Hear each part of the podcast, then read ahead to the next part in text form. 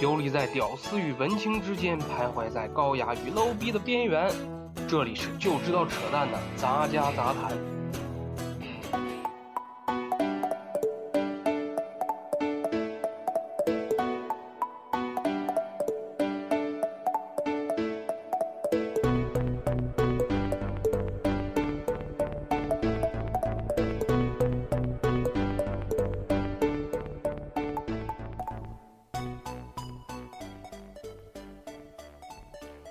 大家好，这里是就知道扯淡的杂家杂谈，我是主持人 Loser，欢迎大家收听最新一期的节目。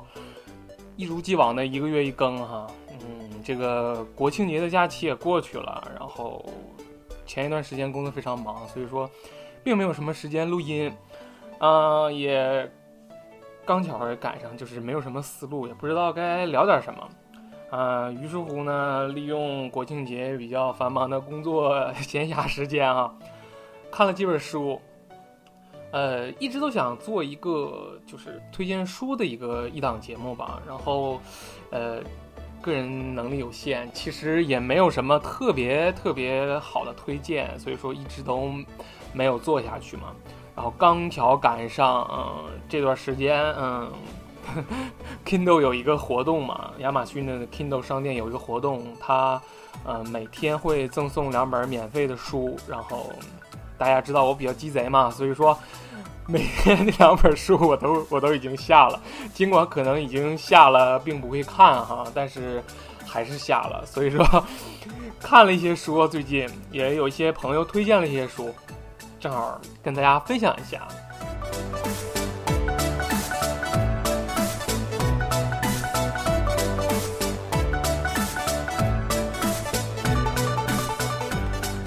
呃，好了，首先先跟大家推荐一本非常非常有趣的啊，关于物理学的书。呃，这本书是由宅男加椰子推荐的啊，非常感谢。这是由意大利的作家啊，不对，应该说是物理学家吧，意大利的物理学家卡洛罗韦利所写的《七堂极简物理课》。七堂极简物理课，你就听这个名字，感觉就非常非常的奇怪。呃，他这个书正如书名所述啊，他是用，呃，七个比较简短又浅显的章节来给我们讲述，呃，七个相对比较深奥的物理学的一些知识和概念。呃，不得不说呢，嗯，可能在正常人来讲，可能他书中描述的一些知识和理论，可能我们一辈子都用不上。嗯，不对，应该说真的不是说可能是大多数人真的一辈子都用不上。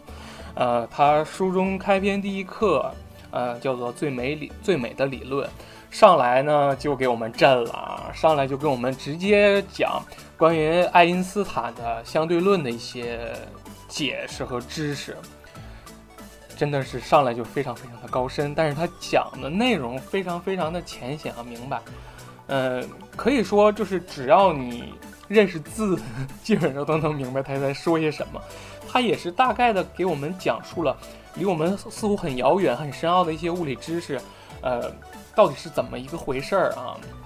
非常非常有趣儿。呃，书中一些内容我就不过多介绍了。不过他在这些书中提到了一些非常非常有趣的故事，呃，很有趣儿，呃，值得就是说需要你好好的看一看。研究研究，自己翻一翻一翻资料，呃，虽然说这些知识对我们来说没有什么实际的用途，但是可能就像我节目里一直所呃传递的那些信息一样，就是说我们所说的东西，呃，怎么讲，有点扯淡，但是就是人活着总得找点乐子嘛，就是说大家吃饭啊喝酒的时候也会找一些谈资嘛，你突然之间说了一个很很高深的一个物理知识。感觉自己 很牛逼啊，对不对？简单跟大家分享一下，就是这里面提到的一个小故事，我感觉非常非常的有趣儿。呃，可以大家可以自己在后期翻一翻资料。呃，他在这个书中第二节课讲的是量子，呃，顾名思义就是呃讲一些关于量子力学的一些非常非常有趣的知识。啊，他书中开篇就提啊，说二十世纪物理学的两大支柱。就是他第一节课所讲到的广义相对论，另一个呢就是他第二节课所要讲到的关于量子力学。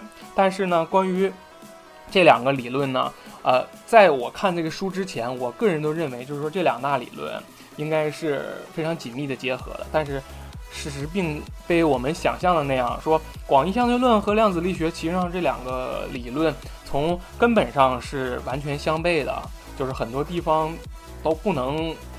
呃，非常完美的在一起，就是他俩完全本质上都不合。呃，如果要是你要是相信广义相对论上所说的一些东西，你就没有办法相信量子力学上所说的东西。呃，相反也是一样的。呃，关于这个事情呢，嗯，也非常非常有趣的引申出了一个非常非常有趣的故事。这个是关于两大物理学家之间的非常非常有名的一个辩论。呃，这次辩论呢，发生在一九二七年的呃索尔维会议上啊，这个是真的非常非常有名。嗯，在一九二七年的索尔维会议第五次索尔维会议上，呃，那个著名物理学家爱因斯坦和另一名啊丹麦的物理学家啊尼尔斯波尔两个人就呃量子力学之间发生了一个非常非常有趣的呃不能算争执吧，就是一个。非常非常有名的辩论，在次这次那个辩论上呢，呃，爱因斯坦提出了他著名的啊光盒子的那个思想实验，呃，关于这个实验的具体内容呢，就是我也说不太明白，有兴趣大家可以自己查一下。然后两个人就这个关于量子力学和广义相对论之间发生了非常非常多的辩论。以至于呢，甚至以后很多年，这两个人之间的辩论所流传下来的东西一直在延续，直至今日，这两大物理学家的辩论依然没有一个非常非常明确的结果。嗯，非常有趣的是，这次辩论，呃，很多东西，嗯，我们现在看来，呃，依然是非常前沿和非常，呃，怎么讲，超出我们时代的，嗯。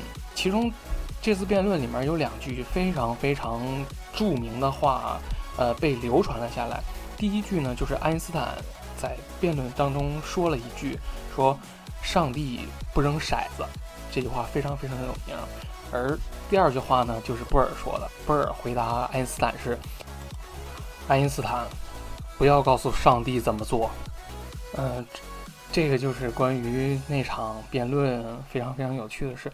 呃，我们既然提到了呃量子力学哈，就是你在发现你自己看完这本书之后，你还会自己上啊百度查询一下关于 这些科学家之后的一些故事，呃，然后你会发现关于量子力学，我们会直接跳转到另一名呃也是很有名的科学家，那个就是薛定谔。呃，提到薛定谔，呃，也比较有名。我感觉他应该是比嗯波尔要更有名一些吧。啊，源自于那部呃之前大热的呃《生活大爆炸》那那部剧啊，其中有一个非常关于薛定谔有一个非常非常有名的一个实验呢，就是薛定谔的猫。这个就是呃《生活大爆炸》《生活大爆炸》里面那个 Sheldon 经常会说的那个那个梗哈，薛定谔的猫。关于薛定谔的猫这个梗怎么？怎么怎么说呢？很多人可能不太知道这个实验到底是怎么完成的啊。就是关于量子力学，它呃有一个核心的理论，就是关于呃量子态啊。量子态就是说，什么东西都是不确定的，我们没有办法确定，就是说一个电子下一下一秒出现的位置，或者下一个时刻出现的位置到底是什么样的，就什么东西都不是确定的，就是被称为量子态，嗯。呃，他为了证实，就是说有些呃东西是真的存在量子态的，他设定了一个思想实验，就是著名的薛定谔的猫的实验。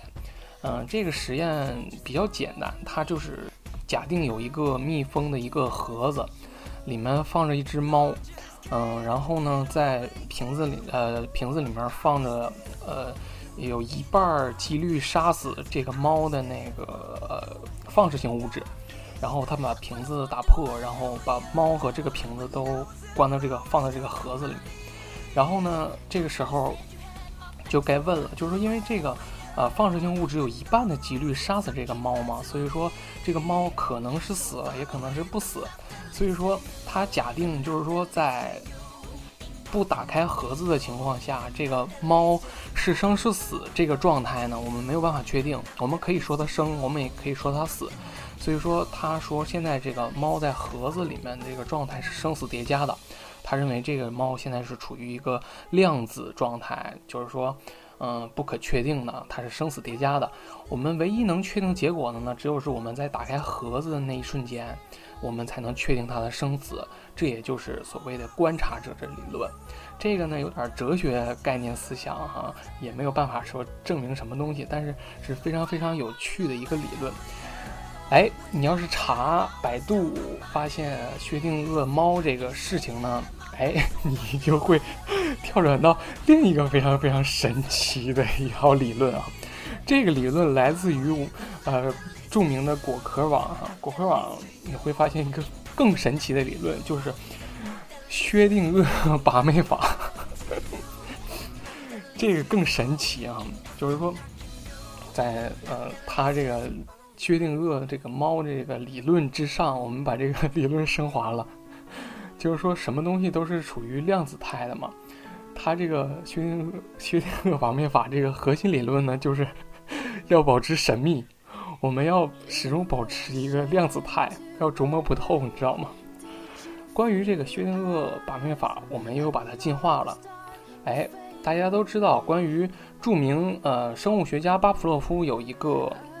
啊，条件反射实验，呃，这个条件反射实验呢，就是说，我们每次就是说，呃，在喂狗的时候呢，就会吹哨子，然后狗开始淌口水嘛，然后周而反复，周而反复，然后直到有一次我们不给狗食物的时候，我们也吹那个哨子，狗就流出口水了。这个就是著名的那个条件反射实验，然后。有人也开始想了，巴甫洛夫把妹法，就是说，我们要隔三差五，呃，隔三差，我们要隔一段时间，呃，给妹子啊送点东西，给她一些关怀，或者是怎么样的。然后，哎，我们突然之间把这个事情断了，哎，然后它会有一个条件反射。总之，这是一个非常非常有趣、非常非常扯的理论，大家真的千万不要去实验，你们会死很惨。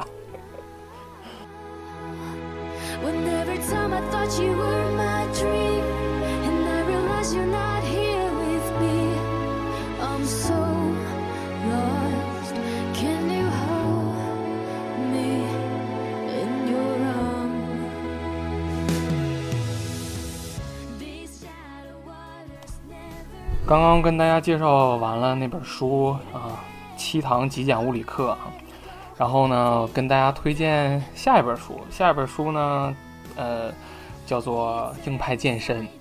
呃，想减肥的朋友啊，我认为大家应该看一下这本书。呃，这本书当中提到的一些关于健身和运动的理论呢，嗯，个人认为还是比较。怎么讲？比较惊世骇俗的，确实比较惊世骇俗。啊，他在书中前半部分就提到了一个非常非常惊世骇俗，我们一直认为是铁律的一件事情，就是，呃，首先他告诉我们，节食减肥，或者是简单来讲不吃饭，对减肥这件事情没有任何帮助。嗯，他说的非常有道理啊，这书中提到的一些这个理论非常非常有道理。他。呃，是这么说的，就是说，哦，我们要是不吃饭的话，呃，虽然说我们降低了自己摄入的能量，在一开始的几天我们会瘦下来，这个是确实的。但是呢，当过去一段时间的时候，呃，我们长时间处于一个饥饿的状态呢，我们人体自身是有一个保护机制的。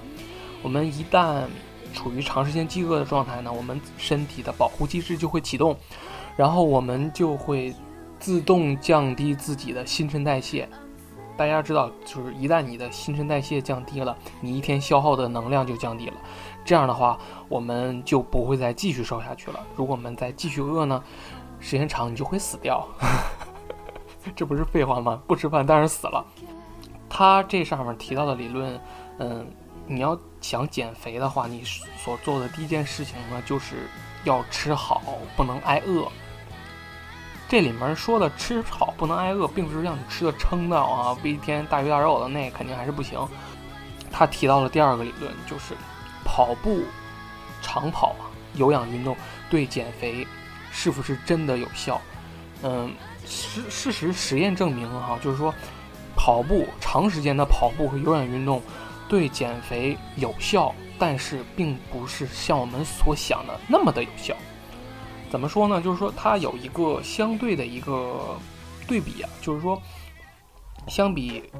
呃，长时间的有氧运动，现在时下流行的那种高强度的间歇性训练，就是所说的 HIIT 这种训练法呢，更有效一些。呃，我们在长时间跑步做有氧运动的时候，所消耗的能量是在运动过程当中那一阶段是很高的，这个是确定的。但是我们一旦停止了这个运动呢，这个消耗就是没有了。就是说我们在不运动的时候呢，我们是不消耗的。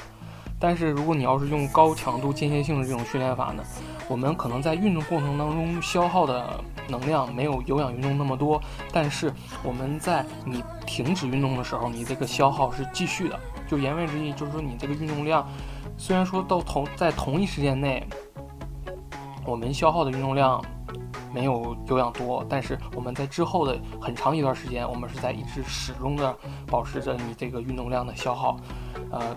把所有的加在一起的话，是要比你长时间跑步，呃，对消耗能量这件事情更有效的。所以说，呃，如果你想减肥的话，你没有必要一直在跑步，一直在跑步。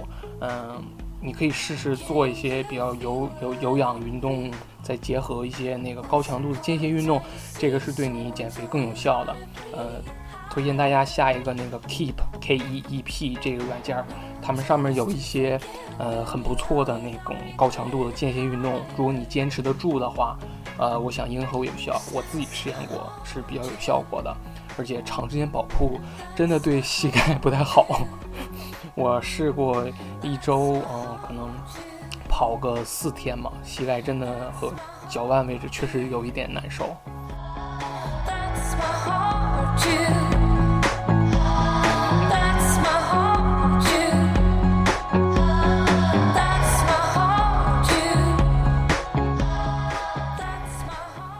接下来跟大家推荐一本漫画，这个漫画呢是著名的漫画家蔡志忠所画的，嗯，书的名字叫《六朝怪谈》哈。这上面呃不如不跟以往的那他蔡志忠画的漫画不一样，他不是在讲什么老子啊、什么孔子啊，不是讲这些东西，他是呃摘抄了一些呃中国古代典籍上的一些嗯奇怪的故事啊。呃，其中呃有出自什么呃《聊斋志异》啊，什么《搜神记》啊，什么《太平广记》啊，就是呃各种各样奇奇怪怪的书上面的一些奇奇怪怪的故事。这些故事有一些呃神话色彩，有一些带有教育意义，有一些真的好奇怪 啊！甚至还有一篇是初中课文。嗯，就是我之前在。讲过宋定伯呃骗局里面讲过那个宋定伯捉鬼的那个故事啊，那个故事是他这里面啊用漫画的形式给我们重新的演绎了一下，呃，其中有一个故事我认为非常非常的诡异哈，那个故事叫做盘壶，呃，真的非常非常的诡异，我我觉得应该跟大家分享一下这个故事。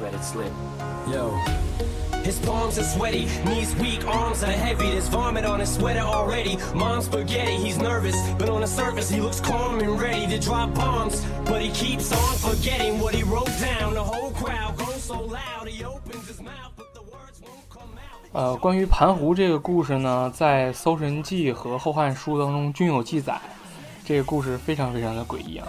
呃，话说呢，在高辛氏王朝时代呢，就是上古一个非常非常神奇的，我不知道那是什么时代啊，不要问我。说在那个时代呢，有一个老妇人呢，有一天跟别人说，说她，呃，耳朵里总感觉有虫子在叫，而且还非常非常的疼。然后呢，他就让家人帮他检查一下。然后呢，他家人呢，从他耳朵里面夹出来一个虫子，一个大虫子。然后呢，这个老妇人呢就把这个虫子呢养在一个一个一个碗或者一个什么钵里面，就盖上了。然后呢，突然之间呢，这个虫子呢就变了，这虫子变成了一个大狗啊！这个大狗呢身上有五彩的颜色哈，就是就是五彩的颜色。然后后来呢被呃高辛氏的那个皇帝啊，就是给给给养起来了，起名呢叫做盘湖。然后刚巧呢那个时候呢赶上呢就是说有那个有胡人来来入侵啊，然后就是。打不过那个胡人，然后就有人就是就是说了，就是这个这个皇帝就说了，说如果谁能把那个就是胡人的那个将领的那个头颅哈啊取给我，我就赏他万户，然后并把女儿嫁给他。然后过不了几天，就是就是有人报说说大王说有人做到了这件事情，然后这大王非常惊啊，说说谁能做到这么这么牛逼的事情？然后就看这个五彩的大狗就叼着那个敌方的将领的脑袋就回来了，然后这个大王就惊了，我说我操，什么情况？就是说你这真的把这个将领给杀了？说但是说我不能把我自己的女儿嫁给这只狗啊！说这这怎么能这样呢？然后大臣也进言啊，说盘湖啊是个畜生，说你怎么能把自己的那个公主啊嫁给这只狗？然后但是这公主啊比较讲道理啊，这公主说。说那个父王，既然你已经对了天下人许诺了，说我们就要信守诺言。说盘湖把这个这个胡人的这个脑袋给带回来了，然后我们必须得遵守诺言。我决定嫁给这个狗，就是这个单身狗成功的脱单了。然后呢，这个这个公主就跟这个叫盘湖的这个狗啊，就出走了。这个盘湖背着这个公主上了南山，然后跟这个狗啊，就是 就是我们童话故事经常会讲的，说公主和王子从此快乐的生活。这个故事就是公主和这只狗从此快乐的生活。然后说，呃，高辛氏哈曾多次派。人马就是说进南山去寻找他的女儿和那条狗，然后但是每次出门上山的时候都赶上这个天上乌云密布、刮雨下风的啊，就是没有办法到达这个地方。然后一晃过去了三年，这公主生下了 六男六女。哎，这公主怎么生下了六男六女呢？不知道而知哈，这到底发生了什么？不足为外人道也，并不知道发生了什么。然后说呢，其后呢，盘虎死后啊，就是说这个狗死后，这个他们这个孩子们呢，就互相结为夫妻。哎，他们注意这个节点，他六男六女这个孩子互相结为夫妻。嗯，你懂的。然后之后呢，他这个一代啊，又一代又一代，一代又一代，然后他们逐渐的形成了一个部落。然后呃。高辛氏就这个皇帝也赏赐给了他们，就是一这片那个高山呐，还有什么土地，就赏赐给他们这个部落了，并赐给他们名号蛮夷。然后，呃，蛮夷者哈，这是这是古语有云哈，蛮夷者外表看起来呢就是痴痴呆呆，实际上内心极为聪明。他们安于在那个乡土间呢固守，就是他们喜欢守自己的规矩。然后他们会把鱼肉和一些杂食混在一起，放在槽子里面，并用杵呢敲击，然后用于祭祀盘壶。这个呢是在南方的一些部落里面，真的是有这个这个故事的。它这这或确实这有有这个传说，有盘壶这个图腾柱啊，会祭祀，非常非常 有趣啊。然后在书中最后还是提到了一点，说，呃，这么说的说。读者诸君哈，如果您看过日本的著名故事《李健八犬传》哈，就会发现这个故事呢和盘湖这个故事呢有一些惊奇的相似。哎，没错，这个就是日本有很多著名的古代的一些故事呢，真的都是啊直接抄袭我们历史上一些故事。呃，他也会说说，呃，现在我们。经常会有一些什么哈日啊、哈韩啊什么的，就是这种心理和心态。但是实不知呢，在我们过去呢，实际上日本和韩国也是从心底里面比较崇拜我们嗯中原文化的，嗯，想来就是说，我们现在文化沦落在这种地步，就是作者也是有一些感叹哈。个人认为这个故事真的非常非常的黄暴哈，很有趣。总之，这本漫画不长，但是其中有一些小故事还是比较有趣的。嗯，如果你感兴趣的话，可以看一下。嗯，自己可以再通过网络查一查相关资料。总之是一本非常非常奇怪又有趣的漫画，呃，推荐大家看一下。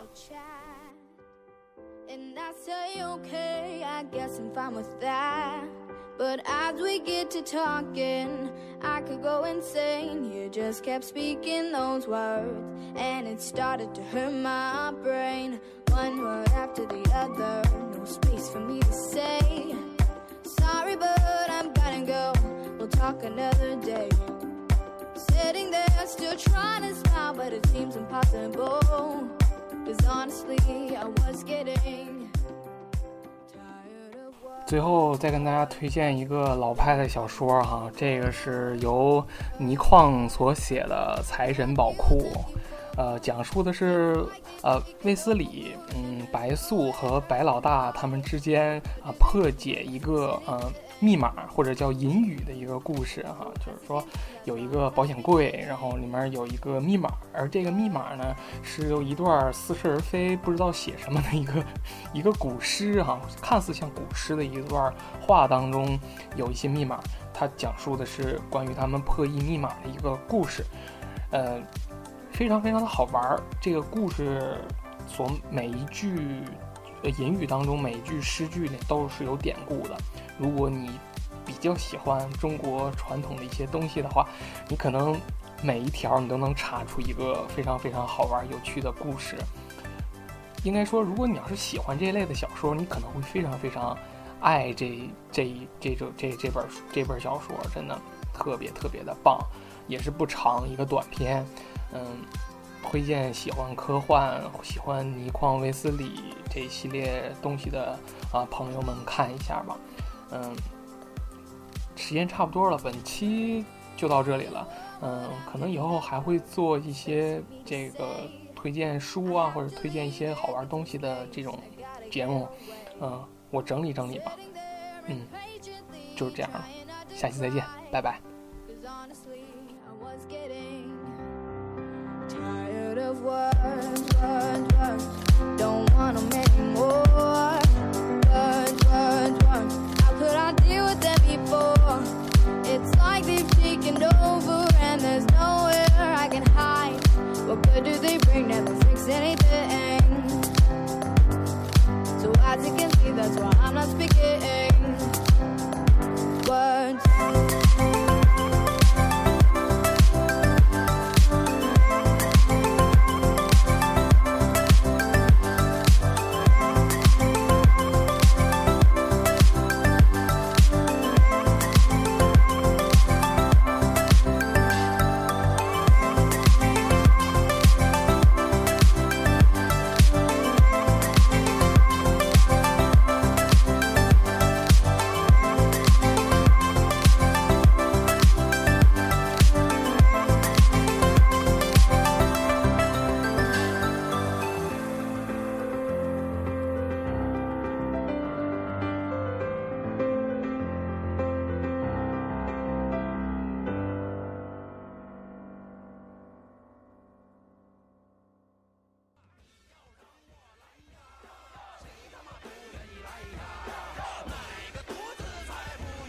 最后你们一听到一六十三招，到底知不知道咋订阅杂家杂谈呢？哎，大哥上哪订阅去？啊，是这样。现在呢，我们杂家杂谈在微博音乐人、荔枝 FM、喜马拉雅还有苹果的 Podcast 上都有订阅。你也可以呢，在微博搜索“黑手起家”，直接跟那主播呢唠唠，都可以。然后欢迎大家踊跃的评论和点赞，谢谢大家，再见。